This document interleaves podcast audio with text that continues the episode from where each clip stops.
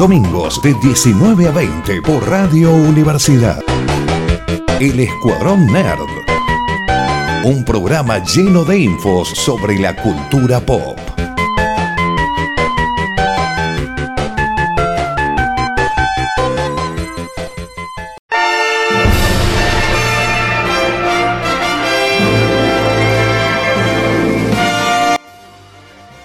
Nuevo programa acá por Radio Universidad en el 94.7, donde lo vamos a acompañar con una horita de noticias del mundo nerd, cine, serie, película y videojuego. Esto es el Escuadrón Nerd, mi nombre es Emiliano y me acompaña en cinta Noelia Martínez. Salió desordenado. ¿Qué tal, Noé? ¿Todo bien? Ay, por Dios, ¿qué te pasó? Yo esperaba, yo esperaba para hacerte burla. Bienvenida a otro episodio de... Pero no. No sé, el fin de semana, el- la semana larga, eh, no- golpeó bastante fuerte esta semana. Ay, qué hermoso. Sí, disculpen, no sé si no sé si les pasa a ustedes, pero yo ya estoy en esta edad donde empiezo a disfrutar estas pequeñas cosas de la- del universo como los fines de semana largo. Gracias, Sí. chao, volvamos la Y semana las que viene. semanas cortas. Y la semana- Sí. Sí, sí, muchas gracias por eso, que sigan viniendo más. Y también el señor Martín López se, se encuentra acá. ¿Qué tal? ¿Cómo anda? Aquí estamos. Sí. Yo creo que ya a estas alturas deberíamos ya ponerlo como nuestro doctor especialista y, y experto en el universo retro, Martín. Ya tenemos que ponerle título, che. No podemos seguir Sí, así. sí, sí. Doctor en cosas. Doctor en cosas. Doctor ¿Qué que cosas? sabe cosas. Sí, no- nos puede servir, pero bueno, empezando una, una nueva semana. ¿no? ¿Vos tenías una noticia de, de algo que se celebró esta semana? De una efeméride, tal vez no tan nerd como otras. De un músico. Ay, sí, de música. Bueno, porque no sé, estas cosas que están saliendo y yo creo que nunca van a dejar salir. Me di cuenta que al argento le gustan mucho las cosas retro. Nosotros vivimos de eso. Yo creo que inclusive le empezamos a, a- a inculcar a nuestros queridos sobrinos, hijos. Tres así. de cada tres personas que hacen un programa puede que le gusten cosas retro. Totalmente, Sí. totalmente. ¿Quién no? Especialmente la música, como estuvimos hablando cuando lo que fue el, lanza- el lanzamiento de, de la serie de, de Fito, empezó a, un nuevo redescubrimiento y resurgir, un renacimiento en, en nuestra historia del rock nacional. Y esto me dio mucha gracia. Ya les voy a contar algo al respecto. Claro, y, Sí. y esto me dio un poquito de gracia porque uno de los títulos fue un músico argentino golpeó al rey de Espa- al rey de España, digo, al rey de Inglaterra. Y yo dije, ¿qué? ¿Qué pasó acá? Pasa que el 17 Charlie, de mayo no. se- Charlie, fuiste vos. Es como como el como el meme de, de los De- de- Simpsons. sí, de Barbie. Ay, perdón, la costumbre. Pero no, no fue, no fue Charlie, sino de que fue el señor Luca Prodan el 17 de, de mayo, cumpliría años. Y es un chabón que vino, Luca Prodan vino a la Argentina por como todos los, los europeos que vienen acá, se enamoran acá, empiezan a, a elucubrar cosas y él hizo una bandita, de los cuales salieron nombres chiquititos, así como, no sé, Petinato, Gillespie, no sé si ustedes lo-. Petinato. No sé si ustedes conocen a esos No, chabones que, como por ejemplo, este Ricardo Mollo, El Petit Nato. el Sí, Petinato. sí, sí, salieron do- dos bandas o, o vinieron de ahí de la gente de ahí que son Dividido y las pelotas. Sí, Claro. Las aplanadoras del rock.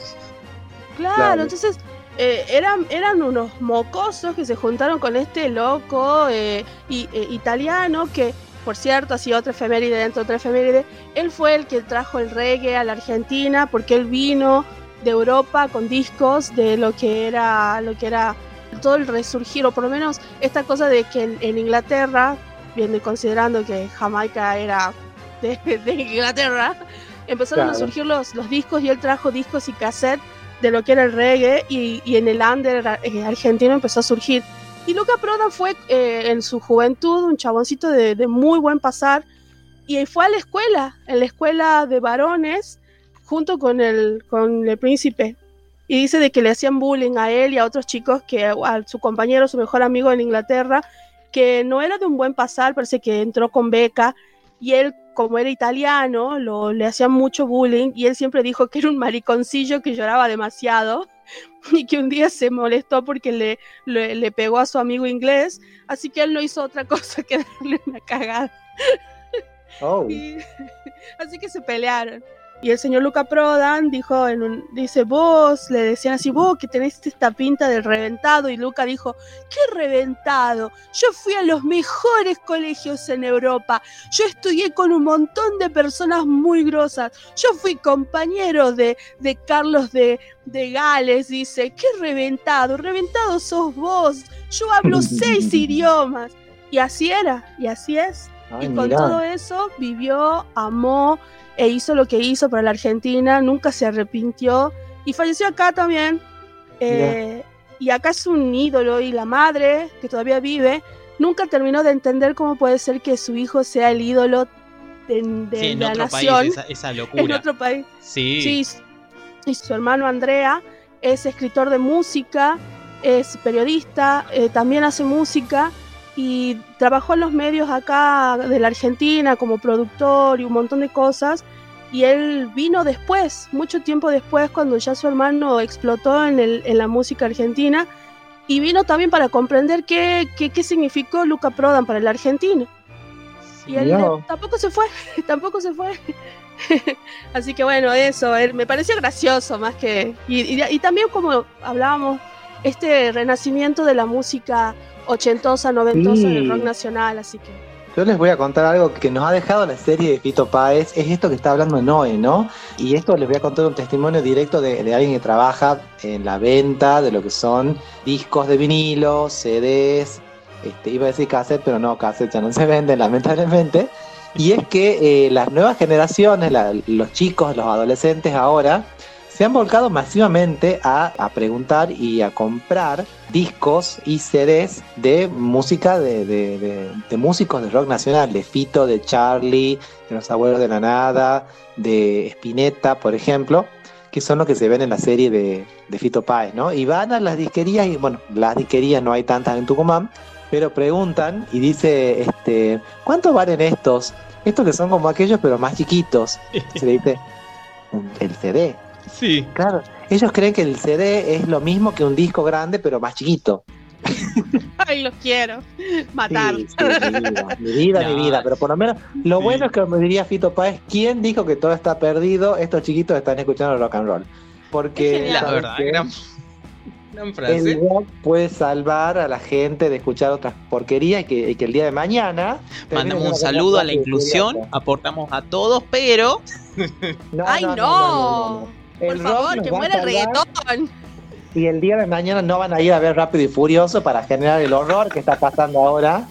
Sí. Otro tema. Ese es otro Yo tema que les doy el tenemos pie que para el hablar. tema, les doy el pie ahí nomás para el tema, ¿vieron? No, pero eh, es maravilloso esto que, que vos estás diciendo porque por lo menos sabemos que mínimamente los, los, los chicos estos que tenemos acá en la Argentina están como son diferentes, pero es cierto esto de que ahora subió exponencialmente la venta de vinilos. Eso es algo Sí. que, que- que es algo maravilloso. En, en, en- en- en esta era digital de que todo el mundo cree que Spotify tiene toda la música, perdón, no la tiene. Yo me cansé de buscar canciones que por ahí quiero escuchar y no está. Simplemente no está en Spotify. No tienen los derechos, entonces no la tienen. sí, pasa Eh, eso, pero también eh, vimos un, por lo menos a, a nivel, tal vez más que país, a nivel medio mundial, de que volvió desde el 2010, un poquito más adelante, esa onda de, che, los vinilos están de vuelta. Eh, en realidad nunca se fueron, pero sí bajó increíble la cantidad, la, la cantidad de vinilos Sí. que se hacían, pero bandas como, no sé, Iron Maiden seguía sacando vinilos cada tanto porque había cinco fans que le gustan, no sé, para los cinco fans tenían esa calidad que ellos esperaban. Hubo reediciones de lo que eran los Beatles, eh, de ediciones de los diarios que venden acá, es- esos suplementos o complementos, no sé cómo se llaman. Empezaron a sacar clásicos de, de rock, Sí. de cosa nacional, y de mucha gente empecé a ver que compraba eso y que se empezó a interiorizar por, por eso, de, de es otro sonido, es diferente, es, es un Sí, sonido puro, sí, no sé, es yo, como... yo también considero lo mismo, que es otro sonido. Bueno, eso es muy personal, una apreciación mía, como que tiene más profundidad el sonido del vinilo que el del CD. Por ahí gente que es técnica en, en sonido me, me dice que el CD tiene mayor fidelidad. Sin embargo, el sonido del vinilo tiene como una calidez que, que que genera una sensación distinta, una yo diría una sensación de presencia que el CD no la tiene. ¿m? El CD obviamente Sí. yo no sé si eran los aparatos en los cuales suenan los vinilos, por ejemplo, lo- los, clásicos tocadiscos, los combinados, que tienen unos graves muy interesantes, entonces como que da una sensación distinta al, al escucharlo en ese formato, ¿no? Sí, también Y puede bueno. ser la, la compresión, porque si son esos CD que había de MP3, es como la calidad baja un montón, porque Ah, no, eso olvídate, olvídate por completo. sí, y, y- y bueno, tenemos el lado negativo que el vinilo también no es tan duradero o eh, Sí. vital como el otro, y Es es, mucho como más tenés que frágil. cuidarlo. Es más frágil el vinilo. Eso fue cuando salió el CD, digamos, el enganche, que era que el CD, si se rayaba, no importaba. El vinilo sí era mucho más frágil. no nos. Y, y el CD tiene otra cosa que es que se, se le generan honguitos. Sí, durísimo eso. o sea, lo- los verdes también duran como 20 años por ahí, los puede poner en el freezer, pero Sí. bueno, eventualmente también mueren. Sí. Sí, Sí, sí, sí, eso es cierto, pero inclusive la- las grandes empresas en Estados Unidos, ellos mismos contaron de que es impresionante cómo inclusive diferentes artistas están sacando sus discos directamente como ediciones especiales en vinilo porque lo buscan directamente en Sí. vinilo. Así que eso también es lindo, así que bueno, eh, por eso quería traerle esto que me pareció muy gracioso porque es como, ay, la Argentina, bueno, sí, pero fue de la mano de un italiano que los argentinos, generación y generación de niños, hay muchos niños que se llaman Luca por Luca Prodan, así que es como, Ahora vamos a tener Bueno. un montón de niños llamados Rodolfitos, espero. ¿te Sí, o imaginas? Fito, directamente O Fito. Sí, tenés razón, tenés razón. Fito. No creo que Sí. llegue, no, no creo que sea para tanto, pero, pero bueno. ¿Cómo que pues. no? Sí, Si hay leoneles, ¿por qué no Fitos? la, la verdad, Sí. sí. Y pasando a otra cosa de esta semana, eh, ya, ya llegamos a, a los temas nerds, ya, ya llegamos a Rápido y Furioso, que por favor, qué, qué choque que va a ser ese tema. Esta semana cumplió años, no el más famoso del mundo, pero el segundo o tercer lugar, el videojuego más famoso del mundo, que es Pac-Man. Ah, mira, vos, bueno, yo la verdad que Oh, Yo te diré que, que, bueno, más allá de que hoy en día hay tantas otros como Mario que está re de moda, Pac-Man es Pac-Man. O sea, me parece que es como, aunque sea el abuelo de los videojuegos, no sé. Sí, Sí. Es, es uno de ellos, cumplió, eh, cumplió ya 43 añitos, tiene el señor Pac-Man. Sí, La señora, La señora es posterior. Ya te digo, me, me agarraste mal parado con la señora Creo Pac-Man. que prime- primero salió en la señora Pac-Man, puede ser, en Fichines. Puede ser en Fitch. eh, no, nació primero Pac-Man por un año del 80 y la señora Pac-Man es del 81. Así que tiene 42 años la señora Pac-Man. mira vos. Ay, pero como si tuviese 15. Sí, no, están Sí, bien cuidados todos. sí, eh, Dice que por lo menos lo que es Pac-Man, porque tuvo reversiones todos los años, cada tantos años sale un Pac-Man nuevo de, de la misma gente, con algo diferente, y va, va juntando 14 billones de dólares en sus primeros 43 años de vida. ¿Quién pudiera? ¿Quién Sí. pudiera? Sí, así que bueno, feliz cumpleaños para Pac-Man y bueno, feliz eh, todos nosotros, ya que el 25 de mayo fue el Día del Orgullo Nerd, Día del Orgullo Friki, Geek, como lo quieran llamar. Ay, no sabía que tenemos un día de orgullo. Sí, sí, ah, son sí, los... sí sabía, pero nada más que me olvido. Perdón, yo soy Sí, persona mayor. El 25 de mayo, igual que saludamos a Argentina también por la primera Junta de Gobierno Patria. Así es. Antes del, de, de- del aire estábamos hablando de, de las connotaciones de este término freak, geek, nerd, que por ahí viene de un lado eh, violento, viene de un lado de, discriminación. O sea, la son palabras que, que- que son usadas para, para molestar, para discriminar, y que en algún punto esa misma gente, los, los, los frikis, los nerds, los geeks, como que se han empoderado y nos hemos empoderado, mejor dicho. Y hemos tomado estas palabras como, sí, banderas de batalla. Sí, Sí, totalmente. Ya no, ya no nos afecta, ya es como un, un- casi de cariño, es como decir, decirse a uno mismo, es como, ya, ya, ya no molesta, la verdad que no. me parece que es una de las... orgullo. Sí, es una de las banderas que nos dio o nos ayudó a tener Big Bang Theory. Yo tengo temas con la serie, pero es fuera de la, Sí, de la cosa de, sí, sí. che, ¿sabes que ser nerd no está mal? Eh, puede ser cool o puede estar bien o puede ser cool y nerd. Tal vez no es nuestro caso, tal vez sí, pero lo podemos ser. Claro, en la, en la década de los 80 este, estaban esas películas La venganza de los nerds, que la verdad que no dejaban muy bien parado al, al- al fandom, creo yo. Sí, Si bien es eso, siempre era que eh, al final de cuentas el nerd salía triunfando, salía quedándose con la chica o siendo, teniendo dinero, por ejemplo. No sé, no terminaba de dejarnos bien parados. Siempre toda esta cosa de medio de, de segregación, de- eh, mientras que ahora creo yo y, y- y festejo esto que la- las generaciones de ahora, las generaciones de los chicos de ahora, eh, no tienen drama. O sea, ¿Te gustan los, los, los dibujos animados? No hay drama. ¿Te gusta, este, qué sé yo, la música tal, la música cual? No hay drama. Todo es aceptado, todo está como normalizado y está bueno eso porque si no se generan cosas muy negativas, que son las discriminaciones, lo- el bullying, la violencia. Así que bienvenido sea. Yo creo que estamos, eh, estos, estos nenes, que estos jovencitos que tenemos ahora, están haciendo resurgir un montón de cosas con las cuales tal vez nosotros crecimos y lo hacen en motus propio y también tienen mucho orgullo de eso y, y la verdad que como ya habíamos hablado otras veces con Martín, de hay una cantidad enorme de chicos que hacen TikTok en donde se visten como, como los personajes de Sailor Moon, del día a día de las chicas. Es como que hay una conciencia que ya no importa, es parte de la cultura, ya es parte de la cultura. No es una cosa de que te vamos a discriminar por esto. No, no, no, creo que pasa por No, otro lado. claramente. Claramente, eh, eh, muchos de, estos- de, de estas cuestiones que antes eran consideradas freak, o sea, raras, digamos, eh, son manifestaciones culturales y artísticas hoy en día.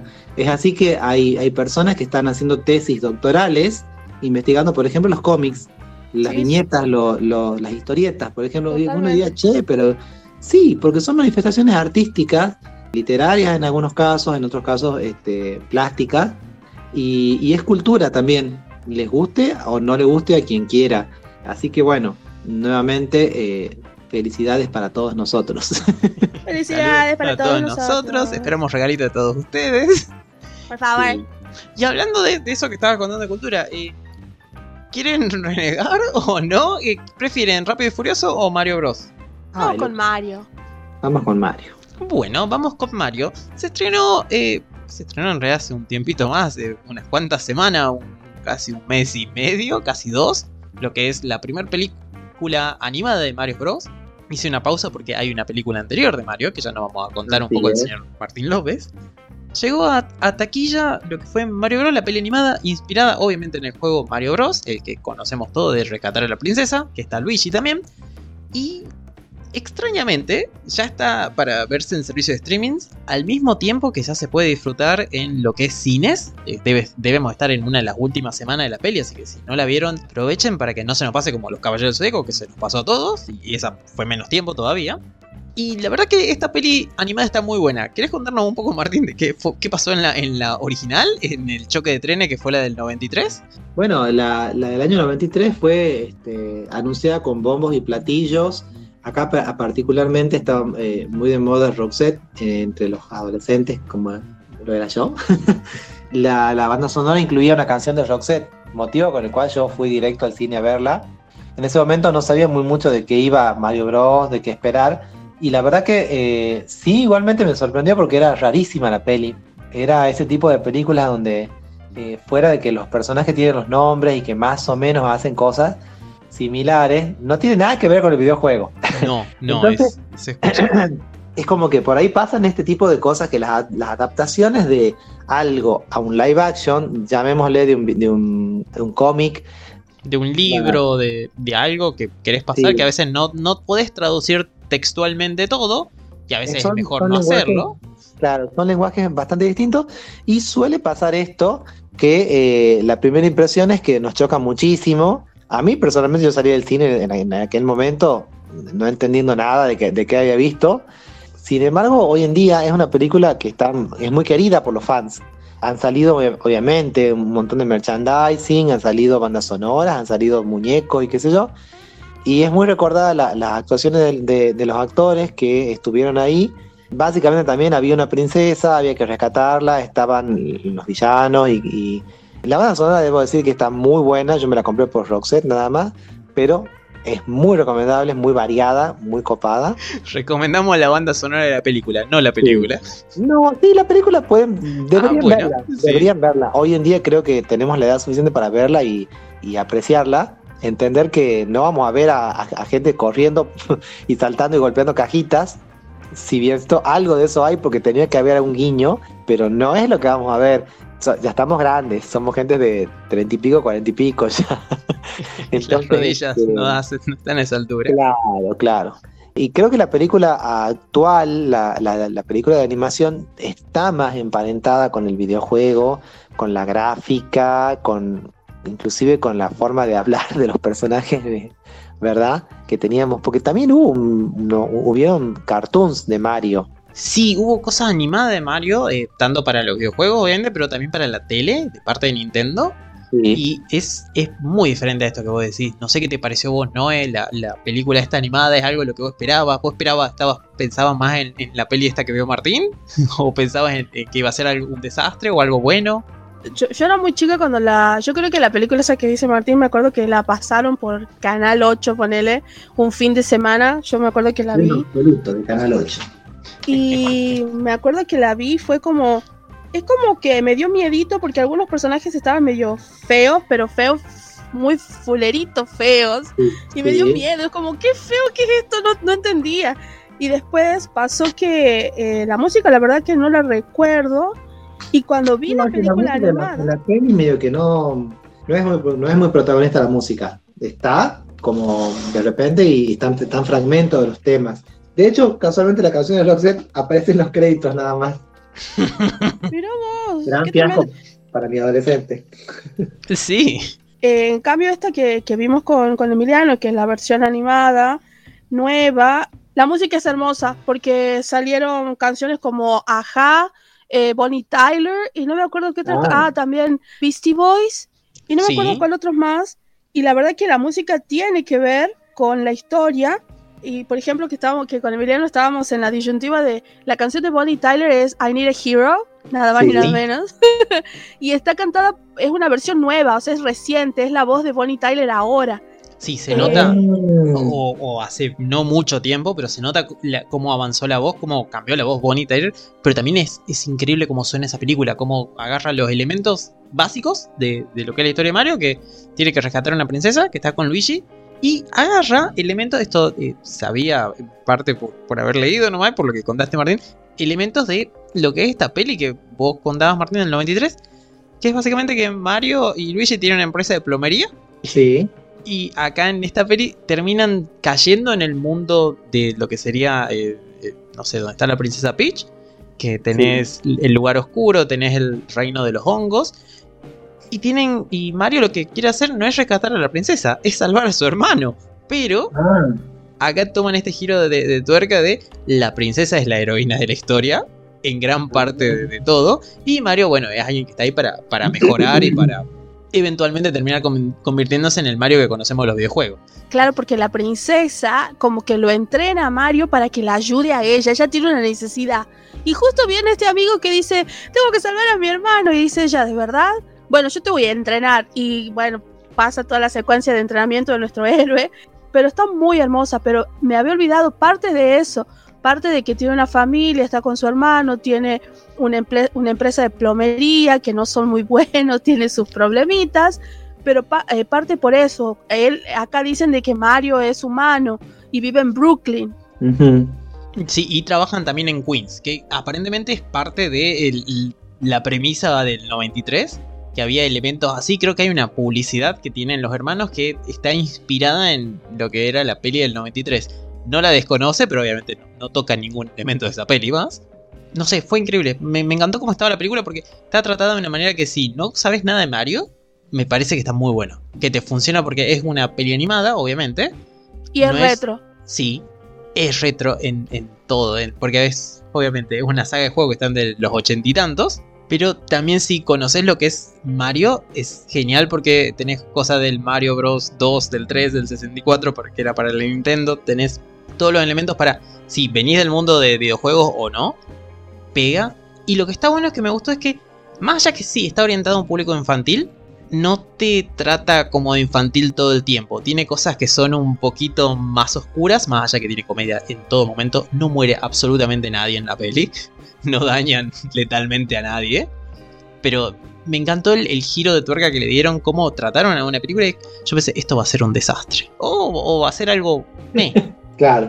Pero sorprendió porque salió muy bien, estuvo muy buena, me encantó, me encantó el hecho de que obviamente saben de, eh, de, de, eh, de dónde comenzaron, cómo comenzaron y que hayan puesto toda esta, toda esta idea de lo retro, a mí me pareció hermoso, la música, hasta casi el estilo a veces de las casas, la ropa, sí, hay, sí ves algo de moderno, pero es como que son medio chapado a la antigua, podría decirse que son los hermanos.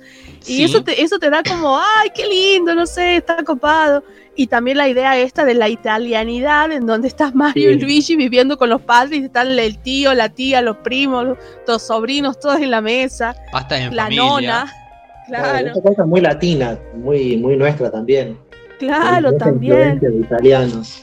Y lo que me sorprendió es la cuestión retro, esta cuestión de poner música, poner ajá, poner los Beastie Boys, poner este Bonnie Tyler y también esta cuestión de, de los guiños a los, a los videojuegos, que apareció Donkey Kong eh, o que aparecieron diferentes, diferentes versiones, hasta las versiones más nuevas, eh, el guiño a Mario Kart, eso fue muy hermoso. Es bellísimo porque encontraron excusas, por ejemplo, cada elemento del juego como que te lo explica de alguna manera. Por ejemplo, lo, lo que contó Noé de, de Mario Kart, de básicamente un juego de carrera, agarrando los personajes de Nintendo. Acá lo usan para, tenemos que ir rápido de punto A a punto B eh, y caminando nos va a llevar mucho tiempo. Vamos en Sí. el auto, en los, en los autos. Y se crean su propio diseño de auto y es una pelea como la tendría en cualquier juego de Mario Kart, pero bueno, metida en la trama. Claro. Eso está bueno, pero también este, la idea de, de la princesa, que no es este, la dama en problemas, y lo que me gusta es de que el personaje de Jack Black, Bowser, sí, de Bowser, es como, sí. Sí, amor tóxico, amor tóxico. Está interesante cómo lo lleva a eso, es como que sí, el chabón es malo, pero como que a veces puede decir, ah, no, qué terrible. Y hay personajes muy copados, como la de la llamita, que se convirtió en un meme por todos lados. Eh, Sí. La llamita es genial. ¿Qué hace Es la la- camita? Como que te da malas noticias. Es, es la depresión en persona, sí. Quiere morir rápido. Es como le dice, bueno, vamos a morir. Y la llamita, ¡sí! Y otro dice, mañana. Oh. Como, como novela Claro, ahora de que termine este sufrimiento llamado vida. Es como, en un momento, en un momento es como, por favor, no quiero morir, soy muy tierno por esto. No quiero, o yo, o una cosa así como, no puedo pelear, soy muy tierno. Y te muestran así como que también juegan con esa idea de que el japonés crea personajes que son súper tiernos y que solamente existen para ser tiernos. A, la- a mí, por ejemplo, no me molesta, pero es como gracioso también que toda su finalidad universal es ser tierno. Y eso está copado. Pero Eso- está eso está bueno, muy porque En el reino este de Peach, que es el reino de los hongos, o el reino hongo, Mushroom Kingdom, lo Ujú, maté, pero es ese. Sí. Ese. Todo lo que están ahí son tiernos. La única persona que realmente puede pelear y defender el reino es- es Peach. Y luego, como aparece Mario, es como de, bueno, te voy a sumar. y son dos contra Bowser.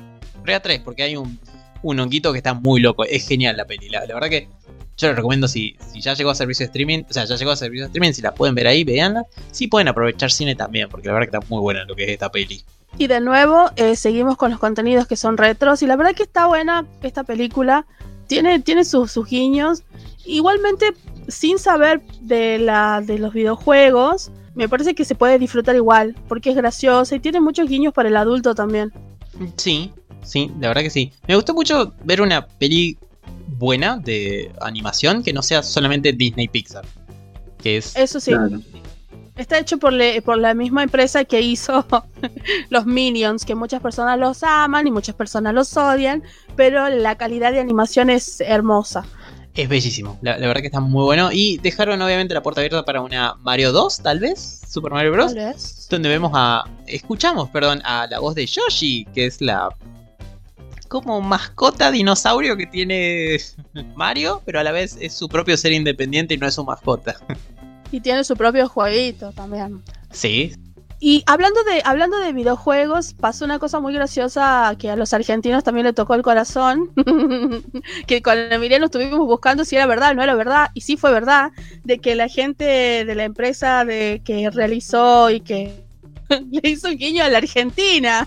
De un meme que empezó a surgir, que surgió en el 2005 y que se y tomó mucha y tomó mucho impulso por unas juntadas que se hicieron acá en Tucumán y también por- eh, durante la pandemia. Ah, ¿Qué la, es? la del. La del Scorpion.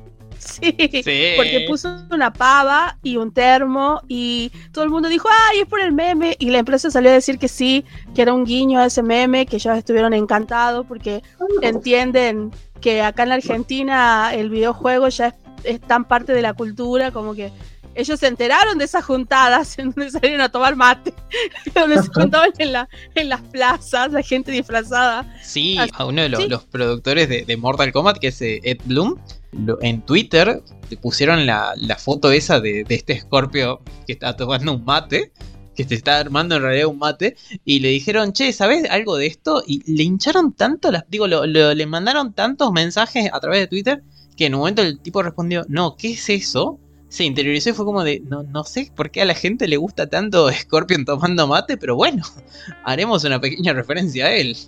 Claro, y, y así Claro. fue que, que vio todas estas cosas lo- la gente. Hay gente que fue disfrazado de alpargatas y de jean a esos meetings. Eso, si no es hermoso, chicos, si no, si no grita, eh, si no grita, este, no sé, la el ingenio argento, no sé qué puede ser. Y bueno, ahora está inmortalizado en el videojuego. Sí, Muy que- bonito, muy Sí, bonito. nos mostró el trailer lo que es el Mortal Kombat 1, que es el que le sigue obviamente al Mortal Kombat 11. maneras raras. Totalmente natural. Después Sí, del no. 11 sigue el 1. Sí, maneras raras que tiene de funcionar la vida, no, no está el 12, no está el 1, había un 10. Pero bueno, eh, son, son cosas que pasan. No, no llegó todavía, va a salir en algún momento este año y se habla de personajes que pueden aparecer, que como eh, Omni-Man de la serie Invencible. Oh, Y, eh, ay, ¿cómo se llama este de Peace- eh, eh, podría estar Peacemaker? oh, Y este último, Noé, me olvidé el nombre. Que es de Homelander. Homelander. Muchas gracias, Martín. Sí, que es de Homelander. Ajá, ajá. Mira que lo adiviné, ¿no? Lo adiviné. Tiró un crítico, Martín. Sí, de verdad. Dice, en esta línea de personajes así que no soporto, ¿quién puede seguir? Homelander. ¿Qué, qué otro discriminador intolerante hay por acá dando vueltas? Claro. Y otro violento, así. Sí, sí, Para que haga las fatalities. sí, sí, la, la verdad que es- se están rumoreando. Creo que Omniman es el único que ya está confirmado, así, pero eh, todavía estamos eh, muy adelantados. No, no salió el videojuego todavía, falta un tiempo. Ya van a llegar. Y hablando de tolerancia, respeto y querer al próximo. eh, hay una peli que se estrenó esta semana, Rápido y Furiosos 10. ¿Ustedes dos quieren decir algo de eso? No. Pasen Yo al podría decir- y... Yo podría decir, vayan y vean y busquen por ahí este, una chica de Centroamérica que estaba haciendo sus prácticas y tenía que mandar, justo en plena pandemia, tenía que mandar su videíto en la universidad. Y este, y en esos momentos cuando ella estaba tratando de grabar su video, en un momento su perrito empezó a ladrar y ella dijo, ay Toreto, déjale ladrar. Ay, Dios. Vayan y busquen. Eso es gracioso, por lo menos. Pero Toreto le decía. Y sí, chicos, eso sí, rápido y furioso. Llegó para quedarse y no irse nunca. Eh, aparentemente no. Se- se- ya se estrenó la, la décima peli y eh, Vin Diesel en persona salió a través de sus redes sociales a decir que eh, este es el inicio del final de lo que es Rápido y Furioso, que quedan dos películas más. Ah, bueno, algo bueno tenía. Algo bueno Hasta tenía. que vio los números y dijo, ah, no se acaba. Disculpen. Yo creo que, que va por ahí. Es muy raro que, que un estudio decida terminar una franquicia más en, en la época de las franquicias no dan de comer increíblemente, sino Claro. Marvel es un claro ejemplo de esto. Sí. Pero bueno, llegó esta décima peli que vamos a hablar mucho de la trama porque creo que acá nadie está muy atento de ella. La verdad que no. Yo no te vamos a contar. Pero me pasó una cosa muy graciosa. Eh, no me acuerdo qué número de película era. Y yo dije, eh, mi hermano me dijo, ah, creo que fue eh, la 8, donde, donde fallece 8, creo 8, 7, no sé. En donde, no me acuerdo qué número, chicos. Fallece Paul Walker. El Eh, actor. Sí, este es el actor. Claro, el Yo actor confundo, Paul. Walker. Sí. El personaje es Brian. Cuando fallece el actor, estaban haciendo, estaban filmando esta, esta película y bueno, tuvieron que hacer el final en donde salió una canción, no sé si fue nominada al Oscar o una cosa, una cuestión así. Entonces, yo no había visto las anteriores y yo dije, uh, pero tengo que verla, voy a ver, no sé qué. No importa, chicos. Saben que en algunas películas está el resumen de las películas anteriores para que puedan ver esta película. Y fue como, ah, bueno, está bien, no necesito lo otro. Y es como, ah, mira, eso pasaba. Eh, pero bueno, la peli está recaudando muchísimos millones en este fin de semana que se estrenó. Pero no tan Sí. solo en doméstico, sino 19 a nivel mundial, algo así que es una locura de dinero para lo que es un fin de semana solamente. Sí. Claro, 300, 319 millones, ¿cuánto era? Sí, sí, un número por ahí es una locura de dinero lo, lo que es recaudar eso, que ah, yo asumo que significa éxito instan- instantáneo, obviamente es la, no, es la décima, creo que hay una o dos más que no, no eran de, la tri- de, de esta saga principal, pero bueno, es una serie que ya está metida en el público, que ya la quieren, puede que a nosotros no Claro. nos guste, pero es, es un... Puede ¿Cómo? ser que no nos guste. Sí, sí, estos cinco minutos Puede de, ser. de un poquito de, más, que, odio. más que no gustarme, me preocupa el mundo en el cual estamos viviendo, donde de repente yo me, me- me cuestiono la, la existencia. Claro, porque yo creo que eh, esta, A mí me esta dicen, peli... Está ganando X millones de dólares. Yo digo, Y vos decís, pero ¿por qué? ¿de verdad quiero vivir en este mundo? Como ese meme que salió que una chica dijo, es culpa suya, esto es todo por culpa suya. Ciertamente. No, pero pasó que una cosa así como interesante, la, la serie en general surgió originalmente el director, eh, fue el primer director de la película, que ya ni siquiera me acuerdo qué director, pero ese hombre hizo una cantidad de películas muy interesantes y ya había trabajado con Paul Walker, por eso lo llamó a él. Él Ah. había hecho unas, un- creo que se llamó La Sociedad Secreta, que era, que hablaba de la sociedad secreta en las universidades, porque él, él conoció, porque estuvo en, las, en la Universidad de Yale, y había una ahí que es muy famosa, donde salieron muchos primeros mandatarios, y este señor tuvo como una fama bastante interesante en la construcción de guiones y en la realización de pelis.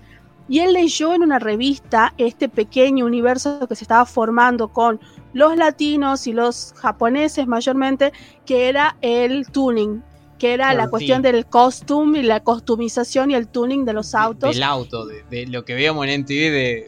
de- ahí lo traducían en-. Sí, ahí lo traducían en Chulame la máquina. Sí. Claro, que- que esta ponerle luces que- de neón, nitro, hacer que salte el auto, ponerle pantallas DVD en to- eh, pantallas para ver DVD en todos lados, en todos.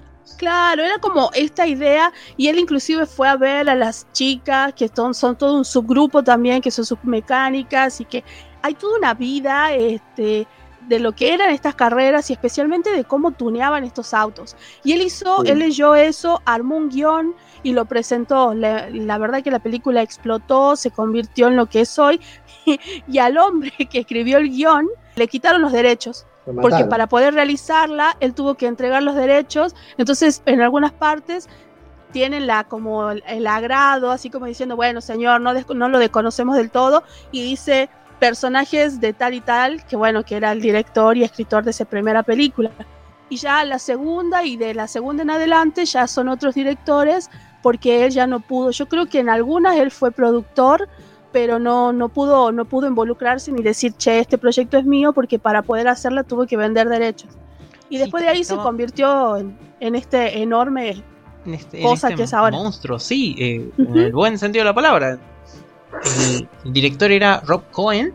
Sí, Estaba Rob Cohen, exactamente. sí, y la que vos decías era The Schools, que era eh, como las sí, calaveras. la sociedad secreta. Sí, Sí, que sí. es una eh, Skull and Bones, que es una como univers- esas sociedades secretas que manejan el mundo en teoría de, de hijos de millonarios, donde el, el ex presidente de Estados Unidos Bush, hijo, eh, pertenecía a una de ellas. Ah, Claro. listo. Hay, cosas bien. muy interesantes de ese documental, me parece que, que vi algo de ahí, de un documental, no de la peli. Sí. Y, y Sí. lo loco es que pasaron de la primera Rápido y Furioso donde contrabandeaban DVDs, si no me equivoco, Sí, de, de baja de, de calidad MP3. cuestión. Dividir en MP3 contra. por otra CD. Y ah, pasamos a eh, una en donde la roca desvía un misil, un torpedo, perdón, con el brazo. Es como una saga que supo Ah. evolucionarse y encontrar un lugar. En un momento algunos Claro, llamaron también- como los Power Rangers con autos. claro. Y también este es la, es la película en donde había personajes que se murieron, pero como la gente lo amó tanto, lo hicieron revivir. Es como personajes en donde amaron odiarlos y ahora son ayudantes porque no podían verlo como villano, como el señor Jason Statham. Por ejemplo, eh, Helen Mirren dijo que ella era fanática de esas películas y la llamaron para hacer un personaje que era la madre de unos mafiosos ingleses, de Jason Statham, y la mina trabaja gratis, lo, lo mismo dijo Charlize Theron, que ella le encantaba, le parecían súper divertidas, y casi que la gente va a trabajar como, como si fuese, no sé, un día en el parque, porque se van a divertir en esas películas, y es como que sí le pagan, pero capaz que no lo que le paga, no sé, si le, le hace una película a la señora Helen Mirren, le van a pagar millones y millones, Capaz que acá le pagan dos mangos y ella va feliz porque verdaderamente pidió por favor que la llamaran.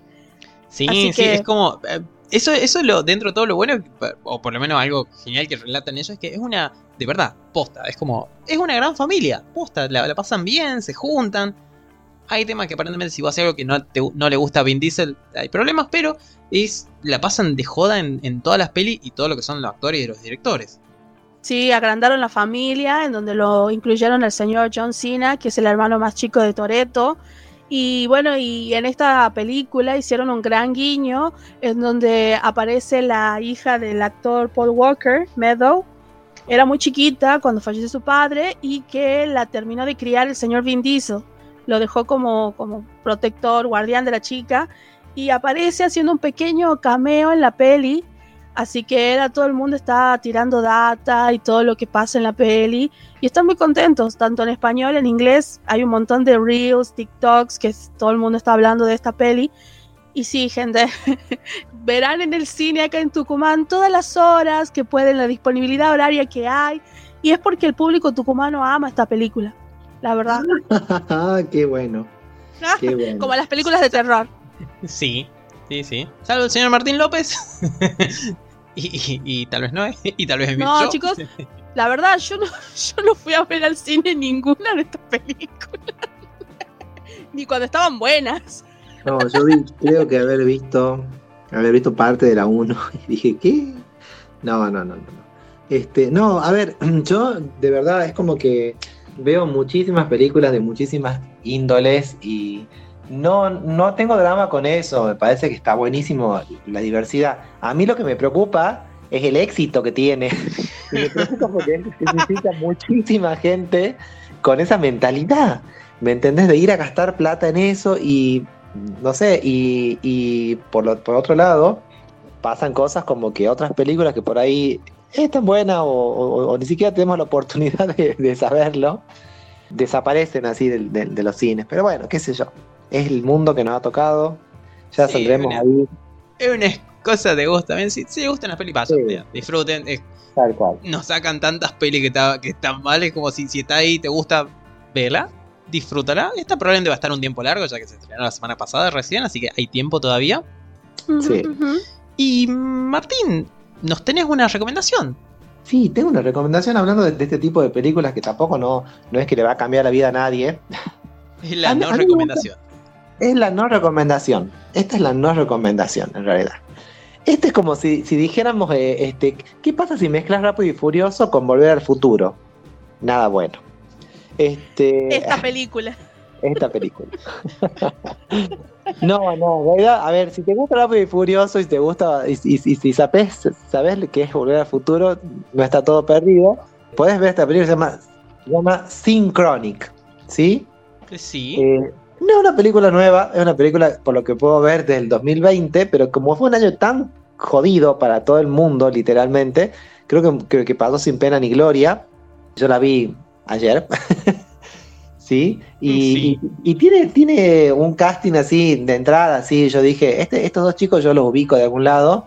Anthony Mackie y Jamie Dornan, ¿sí? Este, Sí. Segundo Sombras de Grey y este, Hawk de la Marvel. Sí, eh, eh, Falcon. Sí, que hizo Falcon, Falcon. sí, Perdón, del me, me halcón equivoqué en- de pájaro.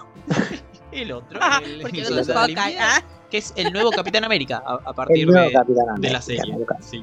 Bueno, la, la, la, la peli en realidad empieza interesante, como que pinta así como súper copada y de repente se pone así súper plana porque, y predecible. Pero bueno, les cuento un poco de qué va como para que para ver si se enganchan. Hay una droga que está tomando mucha gente, está de moda, una droga de diseño. ¿Y qué pasa? De repente eh, estos dos personajes principales son paramédicos, son como, como esta gente que va en las ambulancias y asisten los primeros auxilios en las emergencias, en los accidentes. ¿Por qué esta gente que toma la droga se ve envuelta en extraños accidentes? Uno diría que, o sea, obviamente estaban redrogados, se, se metieron un palazo contra la pared, y- ¿sí? Pero Sí. cada vez más raros, cada vez más raros. Este, de repente hay un señor que tiene el corazón atravesado, el tórax, perdón, atravesado como por una hoja. Y le dice, ¿pero qué era? ¿Un cuchillo? Sí, un cuchillo como de 90 centímetros, dice, porque... y ves que hay una espada clavada en la pared. Y vos decís, ¿qué? Entonces, uno qué piensa, esta gente drogadísima eh, se puso eh, re loca, se puso a hacer cosas extrañas, digamos. Y en realidad el, el, el transcurso de la peli te va, te va revelando que esta droga de diseño lo que hace es eh, meterse con una parte de la, del cerebro que es el que controla o el que, el que percibe, mejor dicho, el tiempo, lo que pasa antes, lo que pasa ahora y lo que pasará después. Entonces como que al meterse con eso, la gente es como que su cerebro viajar en el tiempo. Y hasta por ahí nomás, porque es como que de, de repente en vez de pasar estas cosas rarísimas que le pasan a estos drogados, estos drogados, perdón. una chica desaparece y es la hija del protagonista, por supuesto, sí, tipo búsqueda implacable. Entonces, este, como que ahora ya nos importa más resolver el problema porque es la hija, digamos. Y es como que está ahí, no, no les quiero spoiler el final ni nada, pero es como que pareciera que a alguna gente no solamente eh, se les altera la percepción del tiempo, sino como, como que realmente viajaron en el tiempo. Y es aquí que este personaje, que es este Anthony Mackie, empieza a tener una serie de experiencias, llamémosle viaje en el tiempo, yo les voy a decir así nomás para que la vean, para que se claven como yo, no, mentira, sí está bueno. sí está bueno, sí está bueno. Y él saca la, dice, ah, al final de cuentas volver al futuro era una gran una mentira, viajar en el tiempo es una porquería, dice, porque a todo lugar donde va lo discriminan y lo tratan mal por ser negro. Así que sabes que este, está todo mal con los viajes del tiempo para, para, este hombre pobre, el cual siempre tiene que ir a un lugar en el, cual este, hay alguna discriminación, alguna segregación, alguna cosa medio rara. La, verdad que eh, depende dónde y en qué momento ser no, no ser blanco es complicado, no ser varón puede ser re complicado, tener otra sexualidad, pelo largo, como la puede pasar mal en cualquier momento que viaje en este país. Y es una conclusión y él llega a una conclusión que es absolutamente lo contrario de lo que, de lo que yo siempre digo, lo que siempre decimos acá, que todo tiempo pasado fue mejor.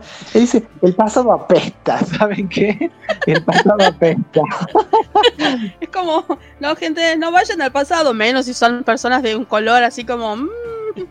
Sí, véanla, véanla, está que sus propias conclusiones, porque es interesante este concepto. Está buena la peli en un montón de, de sentidos. Hay gente que la verá por la trama, ¿La trama de Anthony Mackie? o, el, otro actor. El 50 sombras. No va por ese lado la peli, no, no es de romance ni, ni mucho menos. Y sí, yo les voy a recomendar, así como películas de viaje en el tiempo, que hay muchísimas, si se pueden fijar en, en internet, una que se llama Predestination, o sea, predestinación. Eh, juega interesantemente con lo que sería esta cosa de qué pasa si una persona viaja en el tiempo y cuáles son los efectos que puede tener sobre, sobre la vida de otro y sobre su propia vida incluso. Eh, estos loops y estas cosas extrañas de, afectar la propia vida y más. Esa está buenísima. ¿De que está con Ethan Hawke? Esta. Sí, Ethan Hawke, ahí, ahí seguramente van a... Bueno, él hace un personaje interesante ahí también. Hace como de un, una persona que está buscando a otro que viaja en el tiempo. Bueno, ya, lo, ya se la súper recomiendo. Y la otra película que también les recomiendo muchísimo, que tiene que ver con viajes en el tiempo, con realidades paralelas y, cosas por el estilo, es Coverance. La verdad, me encantó. Es súper simple la película. Se la, podríamos filmar nosotros con una cámara de celular tranquilamente, porque no han gastado absolutamente nada en, producción. Sin embargo, la idea que, plantea y, cómo se, plantea el guion, digamos, los hechos, es muy buena, muy interesante. Están, es un grupo de, amigos que están en una cena de una juntada, como diríamos nosotros, y que de repente se corta la luz y ven que en la esquina, en una casa, hay luz. Entonces deciden hacer lo que, lo que cualquiera haría, decir, vamos a ver por qué hay luz en esa casa. Ok. Dice, y, vamos, pero no, no vayamos todos, que vaya un grupito, va, un grupito. Mandemos al latino, al de color, a la porrista. Y en eso cuando vuelven ya pasan cosas extrañas, se empiezan a, dar una, serie de hechos incoherentes. y ellos plantean que, está, que hay, un, hay un suceso, un suceso cósmico que está pasando, supongamos una tormenta solar, por decir algún ejemplo. Y bueno, lo que pasa después en la peli, cómo, cómo se va deshilachando todo esto, esta trama de, de cosas extrañas y de sucesos extraños, es muy recomendable. Si les gustan estas películas en las cuales van a ir descubriendo muy a poquito lo que está pasando realmente, que ponen a prueba por ahí la, intuición de uno, porque uno quiere, quiere saber, quiere adivinar quiere decir, ah, mira, ya sé, ya, ya entendí. Y bueno, este tipo de películas como que te dan la, la chance de ir como haciéndolo y a la vez después te sorprenden. Entonces las recomiendo. Eh, una era Predestination y la otra es Coherence. Coherencia sería una cosa así. Y casi recomendamos la, la sincrónica de donde está Anthony Mackie. Sí. Casi. Casi las la recomendamos. Vean las otras y si tienen tiempo y, y- y si les gusta más la onda rápido y furioso, vean la otra. que vean. Bueno, semi recomendación y dos recomendaciones. Bien. Y Noé, tenemos una noticia más que pasó esta semana. Triste. Sí, es triste, es eh, la muerte de un actor llamado Ray Stevenson. Ustedes dirán, ¿quién es Ray Stevenson? Bueno, yo tampoco sabía quién era, hasta que vi como unas cuantas referencias que estaban dando. Eh, La cara, la, la- la cara te va a sonar. la sí. cara, sí. la cara te suena. Eh, estuvo, yo lo ubico de Thor, de las tres Thor, interpreta al amigo gordo de Thor, que le hacen algunos chistes por eso, que tiene mucha fuerza. Es uno de los tres guerreros. No tiene Que nombre. parece como, que parece como el estereotipo de un, por ejemplo, parece un Gimli, pero muy enormemente alto. Sí, Ah, ya, ya, ya. es ese, Martín, es ese. Mira vos, de ahí me Sí. sonaba. No, se, mentira. llama, se llama Bolstag, el personaje que hace ahí. Y estuvo en un montón de otros lados donde no. ¿Cuál eran lo, lo que vos acordabas? Uno era Punisher. Sí, era de Punisher, fue de Punisher en una película muy este clase B, pero mucha gente que le gusta mucho, porque dice que es como la, la los fans en general en este mundo tan loco en el que vivimos, dice de que es como la más este es la película que más se parece a los inicios de la del cómic. Claro. Lo extraño o lo triste también de todo esto, más que extraño lo triste, es de que él iba a salir como un personaje eh, en recurrente de la serie de Ahsoka. Sí, eso es Ah, algo de- sí. Ya está todo filmado, así que lo vamos a ver. Es probablemente uno de sus últimos papeles que va a interpretar a. eh, probablemente es un Sith o un Jedi no muy bueno, porque tenía un sable de luz Sí. naranja y parecía ser un poco malo. Sí. Y eh, va a ser un estreno justamente uno de los últimos póstumos. Y es un actor que estaba caracterizado por ser básicamente eh, actor de reparto, ser un, un segundo en la peli, un actor secundario. Falleció a los 58 años y por las primeras este, noticias que salieron en muchos lados, muchos de los este, páginas nerd que nosotros seguimos, que dan información y todo eso, dijeron de que no, no se sabía la causa, pero fue absolutamente inesperado para todos, en especial porque todavía ni siquiera se estrena el personaje que iba a presentar en, el de, en la serie de Ahsoka, así que es como que muchos quedaron choqueados, todo el universo nerd, porque se manejó mucho en el espacio nerd eh, este actor. Sí, aparte era un actor que estaba, siempre iba en papeles de pelea o papeles donde se lo notaba que siempre estaba entrenado, que no, no tenía algún, o que no parecía al menos tener algún problema, algo físico. Igual fue el caso de justamente Chadwick Boseman, que hizo T'Challa, grababa sus propias escenas, todo, y tenía un cáncer que lo estaba matando, que le daba dolor todos los días, pero bueno, el profesionalismo de, de Chadwick. Y bueno, nosotros estamos ya terminando. Antes de eso, hubo un trailer nuevo de Spider-Man Into the Spider-Verse, la número 2. Sí, sí, sí, sí. Sí, nos mostraron a un Spider gato y a un Spider tiranosaurio. Es, va a ser una locura del no. Sí, es, va a ser una locura multiverso porque Miles Morales va a ser reclutado aparentemente para o hacer una misión o tratar de ser secuestrado para que no se mande una cagada. Ah, Una de las dos, o las dos, y eh, va a haber un montón de, de, de- de Spider-Man. Hay un lugar donde, está, donde toda la gente que está ahí son Spider-Man de diferentes divers- eh, dimensiones. Algunos varones, otras mujeres, algunos son animales, otras personas, otra cosa en el medio, tal vez robots. Y Sí. una cosa que salió que estuvimos conversando con Emiliano es de que nosotros no vimos la primera película por el hecho de que acá solamente salió en español y no podíamos escuchar las voces en inglés y la realidad es gente ya estamos como grandecitos como para ver doblado y nos gusta escuchar el idioma original y para colmo nos enteramos con Emiliano hace unas Sí. hace poquito Martín, que la empresa- odio. Sí, Martín, este es el Bien. momento que yo también me siento manoseada porque la empresa que hace el doblaje en español, que es una empresa mexicana, contrató a streamers, a gente que hace vlogs TikTokers y a influencers para hacer las voces de varios de estos Spider-Mans del, del multiverso. Y es como, o sea que no son profesionales. No, dirás tú.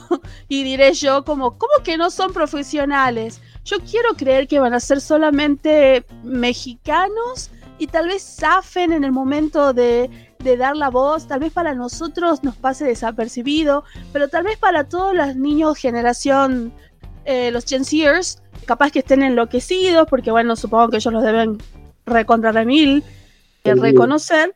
Eh, decían de que, bueno, el, uno de, los, de, de, las voces, como muy conocido, no recuerdo su nombre ahora, decía de que, bueno, de que él no puede decir nada porque eso hace más que nada a las empresas y a la distribuidora también, que muchas veces tal vez sí le pagan algo de guita, pero más que nada es usar sus plataformas para propaganda. Si son TikTokers, blogueros o streamers, es como, no saben, voy a estar en tal película, es eso, nada más. Claro. Pero bueno, para aquellos que vayan a verla en español de México, por lo pronto, hasta lo que sabemos con Emiliano, va a ser en la versión mexicana, la que, la que sale para toda Latinoamérica. Van a ver estos personajes, no sé quiénes son en particular, pero ya cuando dijo eso es como, chao, ya está. Va, sí, va. igual, probablemente como esto, lo que veíamos en los trailers más, debe haber más de 200 Spider-Man, tal vez una voz perdida en la inmensidad de tanto de Spider-Man gritando y Claro. que ni siquiera la tenemos en cuenta y es una idea como para llamar mucha más gente que vea la película o para que se esté hablando del doblaje.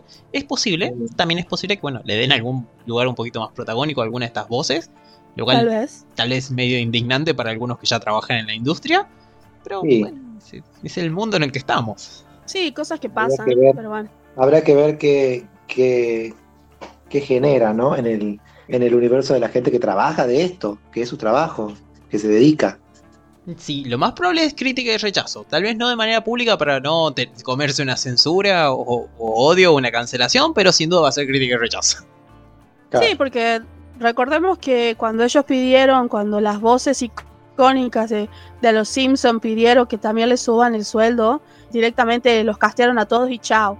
Y es como, bueno, al parecer hay como cierta cuestioncilla en tanto las cuestiones laborales y los talentos de voces en México. Así que, no sé, no me parece una movida tan así como loca, pero también es como, y tal vez yo prefiera verla en idioma original cuando salga algún servicio, chicos. Ah, Sí. re mala onda. sí, Yo prefiero siempre idioma original. sí. Pero bueno, no, no estamos yendo. Volveremos la semana que viene. Antes de irnos, hay juegos en Epic Games. Vayan y vean porque en mayo hubo un montón de regalos así sorpresas que daba Epic. Eh, Death Stranding es uno de los juegos más copados que dieron, pero hay, hay cosas interesantes cada tanto. Nos estamos yendo, somos el Escuadrón Nerd y volvemos acá la semana que viene por Radio Universidad en el 24.7 a partir de las 19. Así que la fuerza la acompañe. Chao. Adiós. Adiós.